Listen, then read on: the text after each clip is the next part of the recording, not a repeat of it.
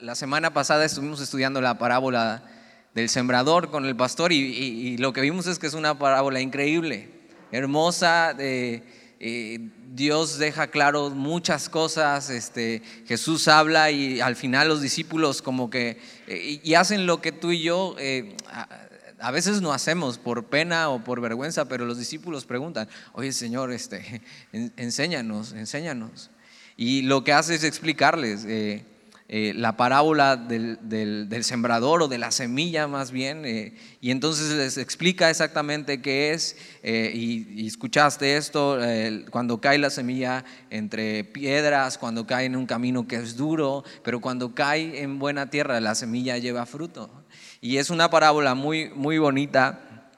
donde Dios nos deja ver esto. Y, pero la parábola, las parábolas que siguen a continuación pues la verdad las primeras tres pues no están tan bonitas y yo cuando las estudiaba dije, ¿por qué no me tocó a mí la parábola del sembrador? Hubiera preferido, ahorita, ahorita me vas a entender por qué, pero, pero Jesús las ocupa para decir algo muy importante acerca del reino de Dios. Y, habla primero acerca de, la tierra y parece que, eh, parece que Jesús los quisiera confundir más, pero realmente no es así. Realmente las parábolas lo que son es una explicación eh, eh, tan sencilla o tan práctica, con cosas que ellos podían entender fácilmente. Entonces, primero les explica es, esto a través de cómo se ve sembrar una semilla, ¿no? Y cómo cae la tierra. Pero igual tú y yo, como no estamos tan ligados a este tema, pues nos cuesta más trabajo entenderle. Pero la siguiente parábola habla del trigo y la cizaña. E igual la parábola es esto, es como tirar una piedra al lado y comparar. Pero la parábola está hecha para que tú puedas entender mejor.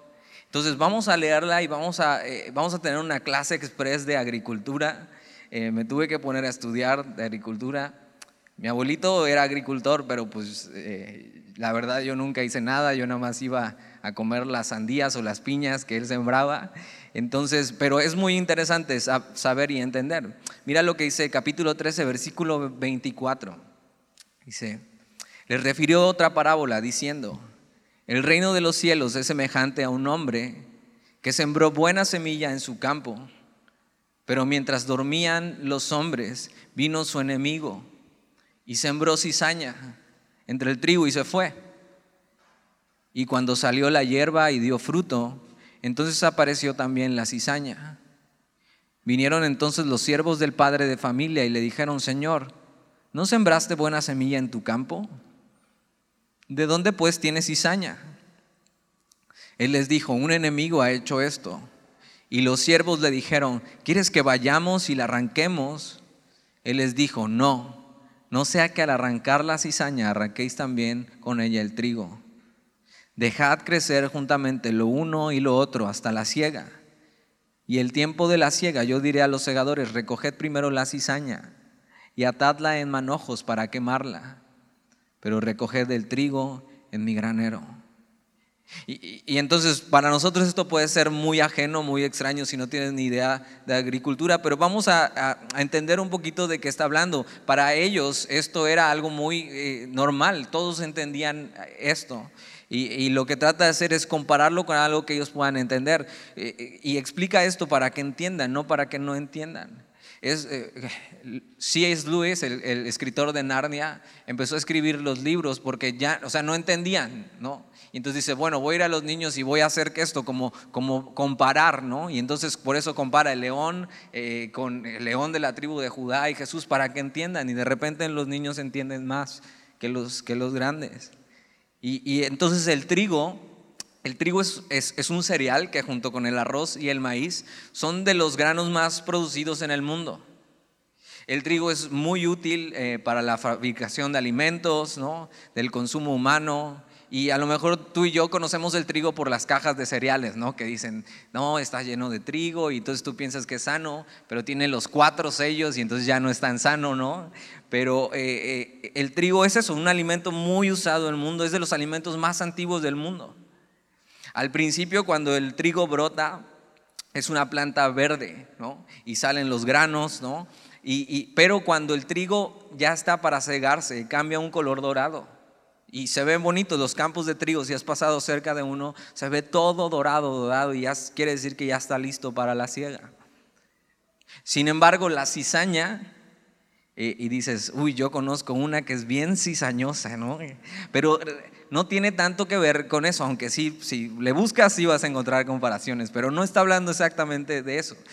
Dices que una persona es cizañosa cuando es chismosa, cuando mete ahí eso, cizaña, ¿no? Entre, pero, pero fíjate, la cizaña es una planta que suele crecer donde se cultiva el trigo.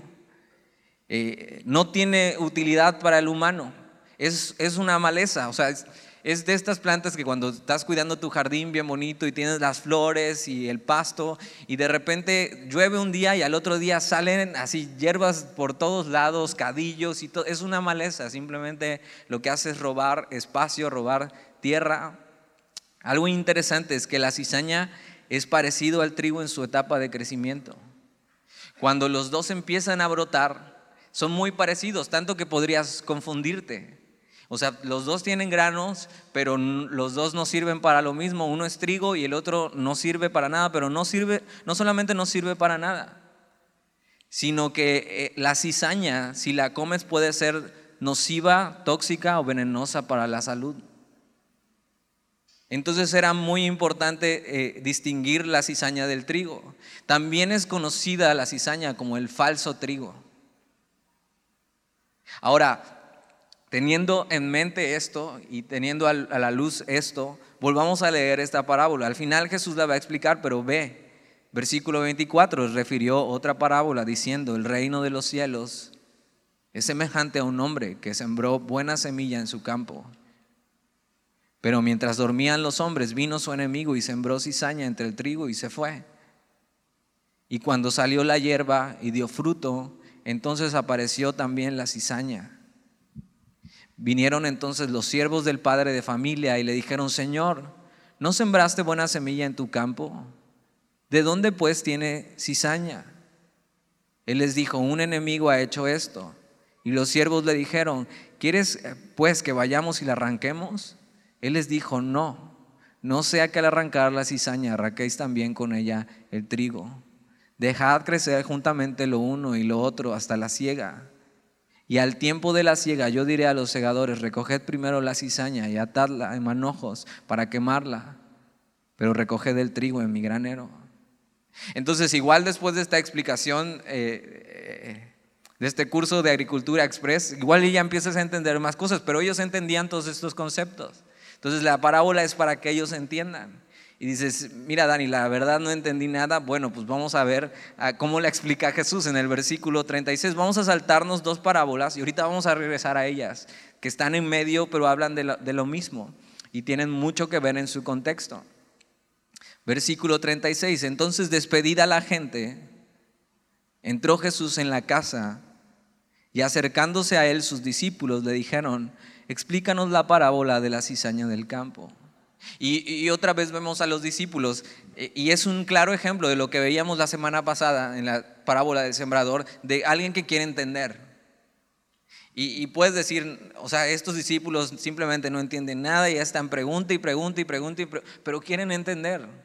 Y a veces lo que nos hace falta es eso, querer entender y estar ahí pegado, Señor, explícame. No entiendo, pero quiero saber si tú me enseñas.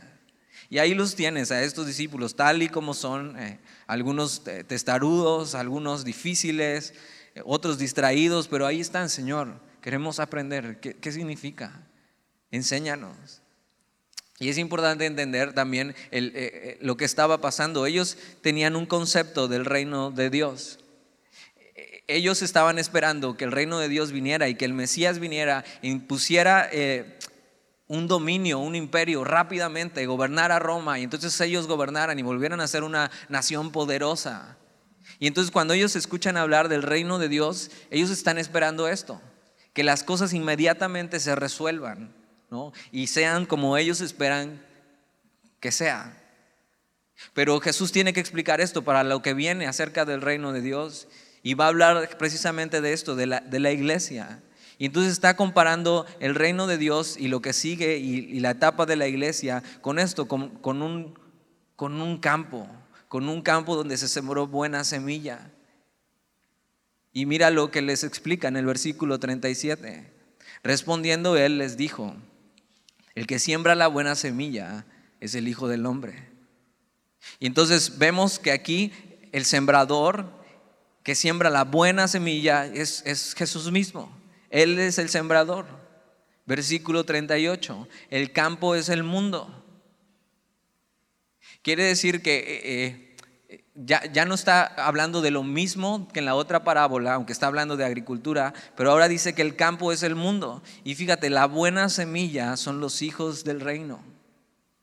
En la parábola anterior, eh, los hombres se trataban como tierra, ¿no? Y entonces había la buena tierra y había la que tenía espinos y había, pero aquí la buena semilla que pone el sembrador, que es Jesús, son los hijos del reino, los que son suyos. Y la cizaña son los hijos del malo. Entonces lo que está diciendo Jesús, que aunque el campo está diciendo que es el mundo y no la iglesia, que es importante entender, pero la iglesia está dentro del mundo, está hablando de que en el mundo en general, incluyendo la iglesia, va a haber algo verdadero y va a haber algo falso.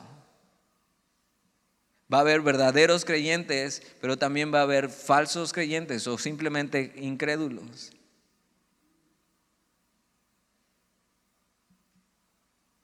Versículo 39. El enemigo que la sembró es el diablo. La ciega es el fin del siglo y los segadores son los ángeles. Y, Jesús explica esto. el diablo lo que viene a hacer es eso, a sembrar en medio del mundo cizaña. Pero vemos esto, entonces ya entendemos qué es la buena semilla, ya entendemos qué es la cizaña, ya entendemos quién es el enemigo. La buena semilla, como te decía, es esto, el verdadero creyente, quien vive la verdad. Y, eso, y, la verdad solo hay una. Aunque en medio de, este mundo se diga que hay muchas verdades y entonces de repente puedes escuchar a gente decir, bueno, si eso a ti te funciona está bien y es tu verdad y camina en eso, pero, pero la verdad no podría ser relativa porque entonces no habría una verdad. Y dices, ¿qué? ¿Qué? ¿Cómo? ¿Otra vez? piénsalo un poco. O hay una sola verdad, o hay muchas verdades, pero entonces nada es verdad. Y, Jesús habla de esto, de que va a haber verdaderos creyentes, que va a haber verdaderos eh, hijos del reino suyos. Y tú y yo eh, no podemos saber lo que hay en el corazón de cada persona, pero sí podemos saber lo que hay en nuestro corazón. Y dices, ¿cómo sé si soy eso, trigo de verdad? Bueno, el que tiene al Hijo tiene la vida. Y no se trata de andar buscando como policía, bueno, ok, si yo soy trigo de verdad, ¿quién es un falso creyente, no? Y vamos a desenmascarar falsos creyentes y vamos a ver que eso no es. Si yo soy un verdadero creyente, lo único que tengo que hacer y lo que me quiere enseñar Jesús es a ser paciente y a seguir caminando con los ojos bien abiertos. Porque nos está advirtiendo, en medio de este mundo y en medio de este campo va a crecer el trigo junto con la cizaña.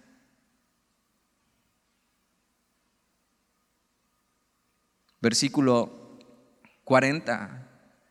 De manera que como se arranca la cizaña y se quema en el fuego, así será el fin de este siglo. Enviará el Hijo del Hombre a sus ángeles y recogerán de su reino a todos los que sirven de tropiezo y a los que hacen iniquidad y los echarán en el horno de fuego. Allí será el lloro y el crujir de dientes. Y, entonces a veces te preguntas, ¿por qué eh, eh, vivimos en una sociedad así y cómo hay tanta falsedad incluso dentro de la iglesia?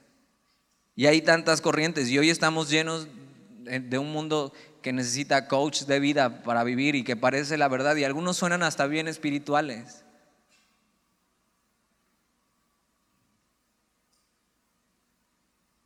Pero eso no significa que sean verdad.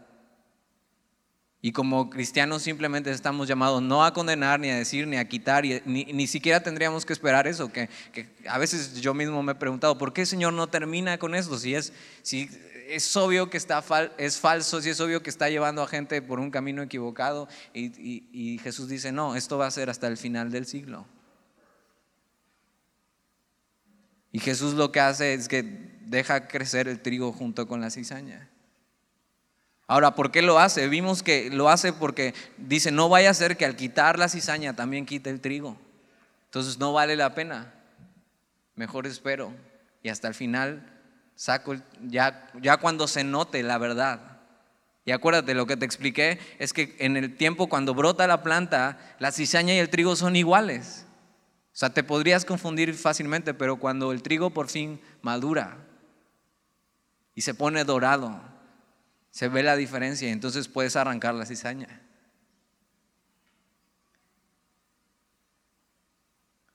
Y Jesús advierte que eso, hay cosas que no deberían ser, hay cosas que no deberían haber, pero son parte de.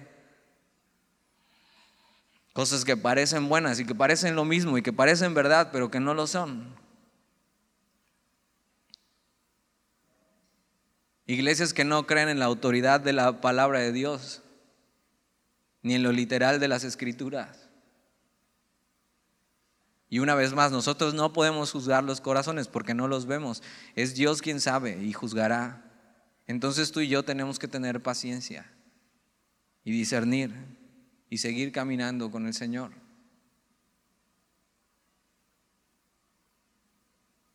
Y, y, entonces mira lo que les dice, versículo 43, entonces los justos Mientras, mientras lo que es cizaña va a ser arrancada y tirada al fuego y al final se va a descubrir la verdad. Esto que no debería haber, pero hay. Al final entonces los justos, o sea, el trigo, resplandecerá como el sol en el reino de su Padre. Entonces Jesús advierte de estas cosas, pero nos dice también qué hacer. O sea, nosotros debemos seguir caminando porque los justos resplandecerán como el sol. Y me recuerda, me recuerda lo que dice Daniel. Cuando Daniel está viviendo en Babilonia y se encuentra en medio de un mundo que, que la verdad era más cizaña que trigo.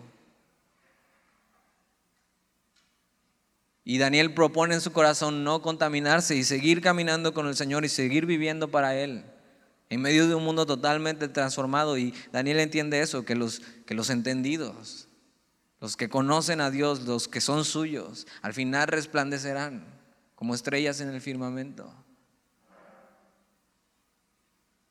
Y entonces los justos resplandecerán como, como el sol en el reino de su Padre. Y Jesús dice, el que tiene oídos para oír, oiga. Entonces vale la pena, vale la pena seguir caminando con el Señor, vale la pena que aunque vivimos en medio de un mundo que está en contra de Dios, que hay mucha falsedad, que hay mucha eso, cizaña, tú y yo lo que nos toca es seguir caminando con Él, seguir esperando en Jesús y al final nuestro destino está seguro. El que tiene oídos para oír, oiga. Y hay una separación, y vamos a ver que más adelante va a seguir hablando de esto, una separación del trigo y la cizaña. Entonces igual te podría estar hasta esta pregunta, ¿eres, eres trigo o eres cizaña? Pero pues eso, tú lo sabes y no nos toca a nosotros, sino Dios al final va a hacer eso y va a separar. Eh, platicábamos hace rato, después del primer servicio, al final, en la eternidad, nos vamos a encontrar con personas que jamás nos pensamos encontrar en el cielo. Y va a haber otras que nos esperamos encontrar y no, y no las vamos a ver. Y Jesús advierte de esto porque quiere que sepamos. Sigamos con la, la siguiente parábola y es la del versículo 31, las dos que saltamos, que son pequeñas, pero están en medio de esto porque están en el mismo contexto. Y acuérdate, siempre que leas tu Biblia tienes que ver cuál es el contexto de lo que Dios está hablando. Porque mira lo que dice, versículo 31, otra parábola les refirió diciendo, el reino de los cielos es semejante al grano de mostaza que un hombre tomó y sembró en su campo, el cual a la verdad es la más pequeña de todas las semillas pero cuando ha crecido es la mayor de las hortalizas y se hace árbol de tal manera que vienen las aves del cielo y hacen nidos en sus ramas. Entonces algunos ven esta parábola y ven y piensan que es esto, que el, reino de Dios es como esto, como un grano de mostaza que se pone, que es la pequeña, la más pequeña de las semillas, pero de las hortalizas, y era una semilla común para ellos. Por eso también Jesús habla, habla de la semilla de mostaza. La pones, ¿no? Y entonces empieza a crecer grande, grande, grande y piensan, esto es el Evangelio y cómo creció. Y entonces creció tan grande que hasta las aves del cielo, ¿no? Toman lugar y hacen nido, ¿no? Entonces quiere decir la grandeza de la iglesia y lo hermoso, pero, eh, o sea, realmente lo que vemos en la iglesia es que no todo es hermoso como debería ser. Y esa es la línea que Jesús está trazando para que tengamos discernimiento y paciencia. Porque algo que pasa aquí, que aunque el grano de mostaza eh, es comparado aquí con la palabra de Dios y cómo se siembra y cómo el Evangelio empieza a crecer y la iglesia empieza a crecer, eh, vemos lo que crece, un, arbusto de mostaza ha de crecer más o menos 1,20, ¿no? No crece como un árbol, pero aquí vemos que es muy, muy grande y crece como un árbol, pero un árbol tan grande que de tal manera que las aves del cielo hacen nidos en sus ramas. Y algo que vemos normalmente en, la Biblia es que cuando hablas acerca de estas aves del cielo, eh, en, este sentido, que se posan, eh, tiene que ver con algo malo. Tiene que ver con el enemigo. Porque las aves del cielo son estas mismas que comen la palabra, ¿no? Que roban la palabra, que la comen. Entonces, si entendemos esto en el mismo contexto que está hablando, está hablando de, sí, de la, grandeza de la iglesia y cómo crece como grano de mostaza, pero lo que vemos es que en medio de sus ramas se esconden esto, hacen nido aves. Y no es una sorpresa que a veces el cristianismo y la iglesia es un nido para la corrupción. Y vemos al enemigo tomando de sombra el cristianismo. Y entonces escuchas noticias y no, y esto. Y entonces le platicas a tu amigo de que, oye, ven a la iglesia. No, estos cristianos son unos, y los pastores son unos rateros. O sea, y así, y, y porque han visto cosas que sí son verdad. Y dices, ¿por qué pasa esto? Bueno, Jesús nos dijo. No, todavía no es lo que tenía que ser. En medio de eso iba a haber cosas que no deberían pasar pero que al final se van a resolver. ¿eh? Al final Dios iba a hacer justicia y va a separar. Y Jesús nos advierte, en este mundo hay estas cosas. Y hoy la iglesia es atacada por este tipo de cosas que suceden. Pero Jesús nos advirtió. Entonces no, que no te sorprenda sino sé paciente y aprende a discernir. La siguiente parábola, y son muy pequeñas estas dos, y vienen en el mismo contexto, están como eh, un sándwich en medio de la, eh, de la parábola de la tribu y la cizaña, versículo 33. Otra parábola les dijo, el reino de los cielos es semejante a la levadura que tomó una mujer y escondió entre, eh, en tres medidas de harina hasta que todo fue leudado. Y algunos entonces piensan, ok, entonces eh, si está hablando del reino de los cielos y todo tiene que ser bonito, entonces igual el, reino de los cielos es en medio de esta harina y entonces cuando le pones levadura a la harina, la harina se infla, entonces el, reino de Dios influye en el mundo y el mundo se infla y tiene un efecto, pero realmente el contexto no es ese. Y es más, para ellos, para los judíos, la levadura normalmente significaba algo malo y estaba relacionada con el pecado. Es más, tenían la fiesta de los panes sin levadura que representaba eso.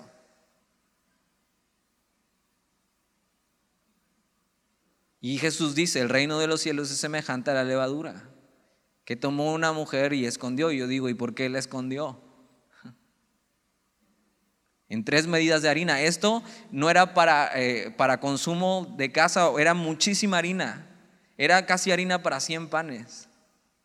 Y al final, aunque la escondió, al final el efecto salió y el efecto fue que todo fue leudado, todo se fermentó. Pablo le dice a Timoteo que al final todas las cosas y todos los pecados de los hombres serán descubiertos y todo saldrá a la luz. No, no se puede esconder para siempre. Y, si la levadura tiene que ver con corrupción e impureza, está hablando de eso, en medio incluso de la iglesia.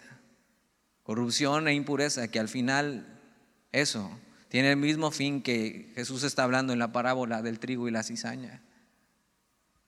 Hasta el final, pero se va a saber. Y al final Dios separará. Esto es trigo y va para mi granero y esto es cizaña, atadlo y echadlo al fuego. Y es súper fuerte esto, pero es verdad. Y por eso yo decía, ojalá me hubiera tocado la parábola del sembrador.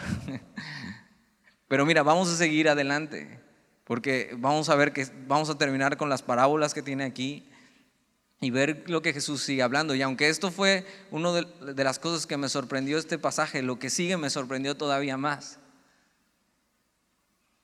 Versículo 44. Además, o sea, aparte, sigue hablando del reino de los cielos, pero ahora vamos a ver las siguientes tres eh, parábolas pequeñas, cómo toma otro, otro sentido y otro contexto. Ya no va a hablar del mismo tema, aunque va a hablar igual del reino de los cielos. Además, el reino de los cielos es semejante a un tesoro escondido en un campo, el cual un hombre halla y lo esconde de nuevo y gozoso por ello va y vende todo lo que tiene y compra aquel campo. Y yo normalmente esta parábola, cuando hace tiempo la escuchaba, yo pensaba y decía, claro, o sea, el, tesoro es, es, Jesús y entonces un hombre cuando encuentra a Jesús tiene que dejar todo y gozoso abrazar el campo, pero no, o sea, la única vez que Jesús le pide a alguien dejar o, dejar todas sus posesiones al joven rico y porque sabía que no las iba a dejar.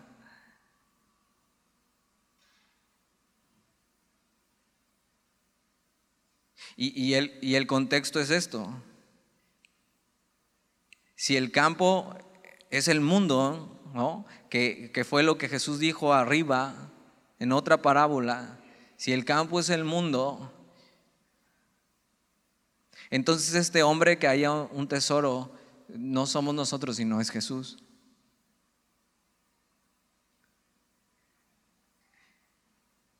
Y dices, bueno, ¿y entonces quién es el tesoro? Y, fue difícil para mí aceptar esto.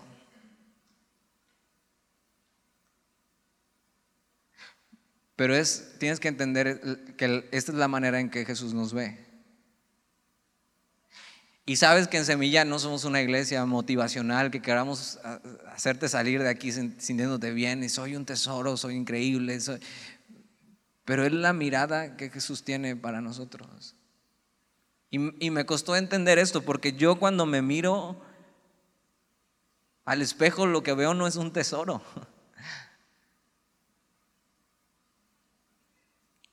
Yo no me siento como un tesoro. Y este pasaje no es una cuestión de subirte la autoestima. Y no es porque yo tenga la autoestima baja.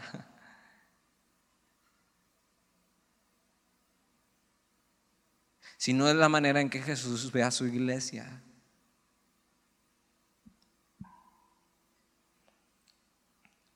Y sí, si tú te ves y ves tu vida y podrías pensar igual que yo, la verdad yo no me siento como un tesoro. Igual y me siento como la tesorito, ¿no?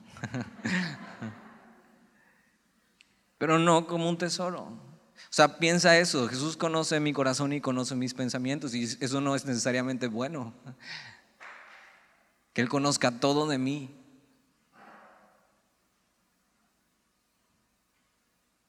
Pero tiene sentido cuando vemos lo que Jesús hizo. Jesús es este hombre que encontró un tesoro en medio del campus y el campus es el mundo.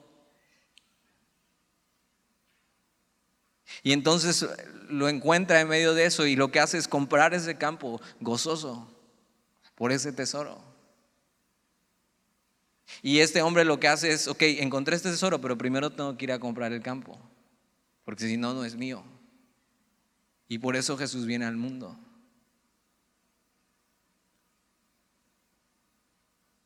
Y por eso muere por todo el mundo. En el sacrificio de Jesús hay salvación para todo el mundo, pero para el que quiera. pero su sangre es suficiente para salvar toda la humanidad.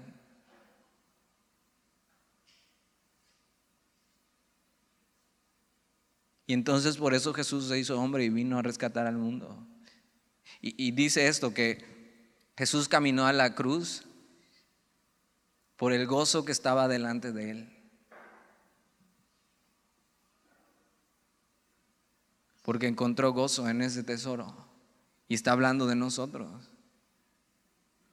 Porque mira, si fuéramos tú y yo, realmente, ¿cuántos de aquí han perdido todo por encontrar a Jesús? Y sí, suena bonito, pero a ver, ya dejaste tus posiciones, ya tu coche, ¿dónde, dónde está? ¿No? Y aunque es una invitación de Jesús que dejemos todo para seguirle, el único que realmente dejó todo fue Él. Y dejó su trono y se vistió de hombre y se humilló. ¿Por qué? Por el gozo puesto delante de Él. Dios nos hizo y nos amó desde antes de la fundación del mundo. Y así es como ve a su iglesia. Su iglesia tiene un valor preciado para Él. Y esa es la importancia que tenemos para Él. Fuimos comprados al mayor costo posible. Fue un derroche de amor la cruz del Calvario. Fue extravagante. El creador de los cielos el amado del cielo. Y yo me pregunto, ¿y por qué? O sea, la verdad no le convengo. ¿Y por qué Jesús hace eso?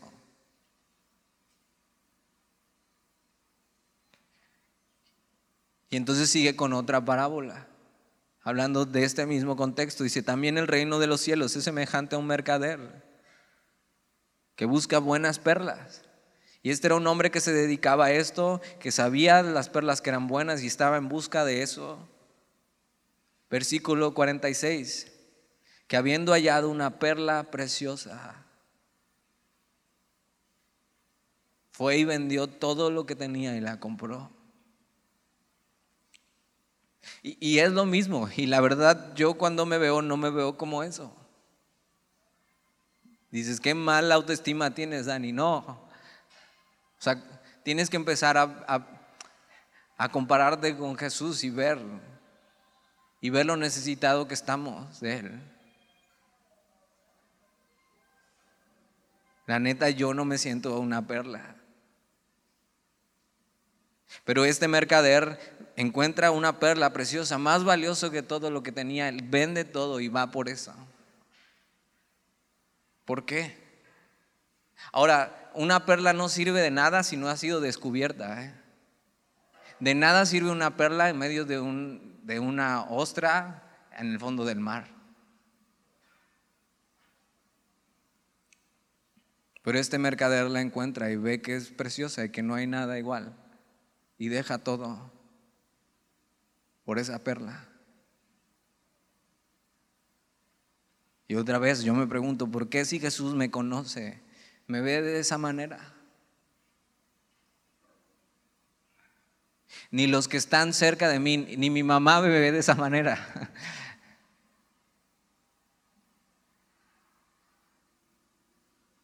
O sea, sí me, sí me chiquea un rato, pero ya después es como, ya, oye, agarra la onda,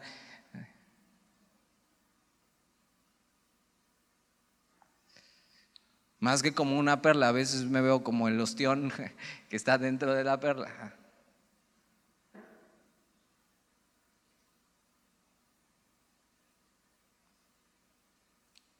Pero Jesús dio todo por mí y para Él valió la pena. ¿Sabes por qué? Porque cuando Jesús nos mira, ve la obra ya terminada que Él mismo va a hacer en nosotros y ve a su iglesia ya sin mancha y sin arruga. Y entonces por el gozo puesto delante de él, decide caminar la cruz y entregarse.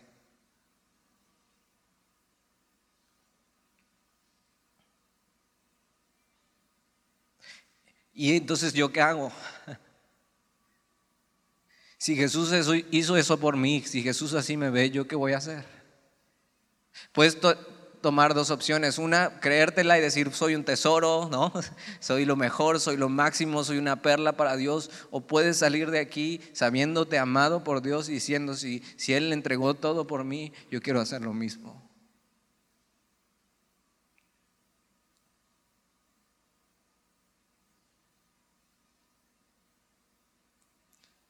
Si Jesús hizo esto por mí, yo también quiero y que el amor de Jesús sea recíproco y tenga una respuesta. Y entonces que Jesús sea mi tesoro. Y entonces que Jesús sea mi perla preciosa, donde ya, o sea, ya no necesito más. Este mercader agarró y dijo, mira, tengo estas perlas muy bonitas, pero esta es la más hermosa. Ya no quiero estas, solo esta. Porque no había otra igual. Solo puedo hacer eso si he entendido eso, el amor de Jesús para mi vida y que cómo Jesús me ve. Y que nadie me ama igual que Él.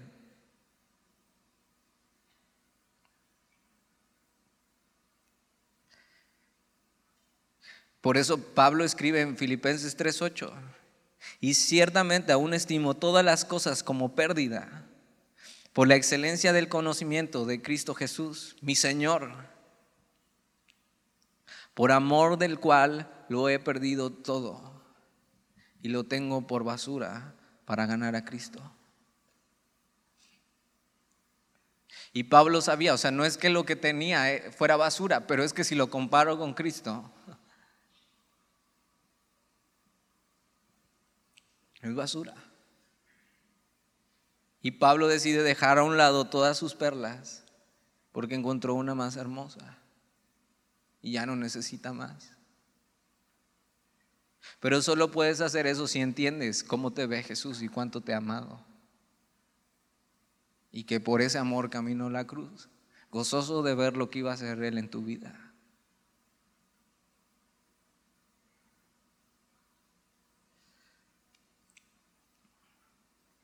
Versículo 47, y aquí termina con las parábolas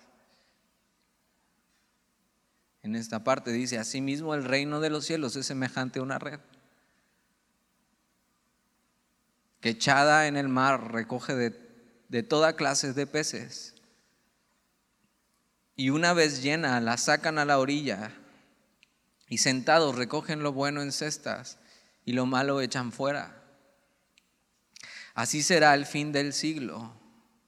Saldrán los ángeles y apartarán a los malos de entre los justos y los echarán en el horno de fuego. Allí será el lloro y el crujir de dientes. Y es de lo mismo que nos habló terminando la parábola del trigo y la cizaña. Diciendo, al final va a haber una separación entre los que son suyos y los que no lo son, entre lo que es verdadero y lo que no es. Y aquí ya sobra preguntar y pensar si eres trigo o eres cizaña. Aquí tienes que saber que Jesús te está invitando y que Jesús compró el mundo para salvarte. Y no necesitas llegar hasta este versículo 49 y 50 y pensar, no, yo no quiero que me echen en el horno de fuego y crujir de dientes cuando Jesús está, derrochó su amor en la cruz.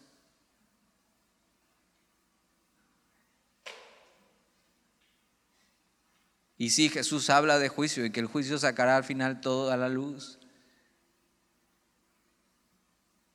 Pero ya no tiene sentido que sigas pensando en eso cuando ves el amor de Dios y cómo Él te ve.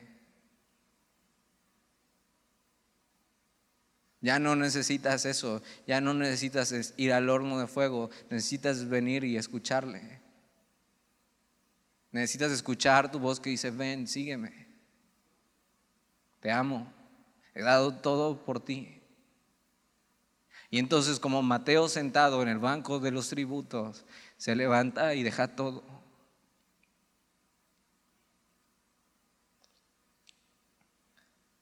Porque entiende que Dios amó al mundo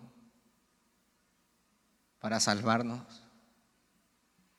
Y entonces entregó a su Hijo y entregó todo. ¿eh?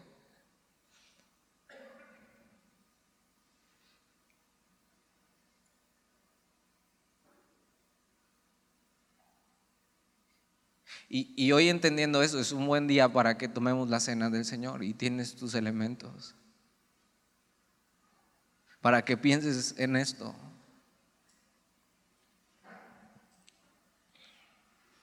Y pienses en lo que Jesús ha hecho en tu vida. Y el derroche de amor en esa cruz. Y entonces de repente cuando no encuentras valor en este mundo, sepas cómo te ve Jesús.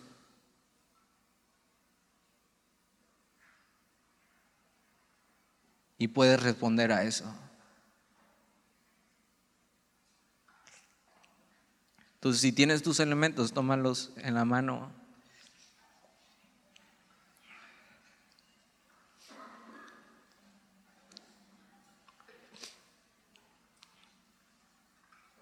porque yo recibí del Señor lo que también os he enseñado.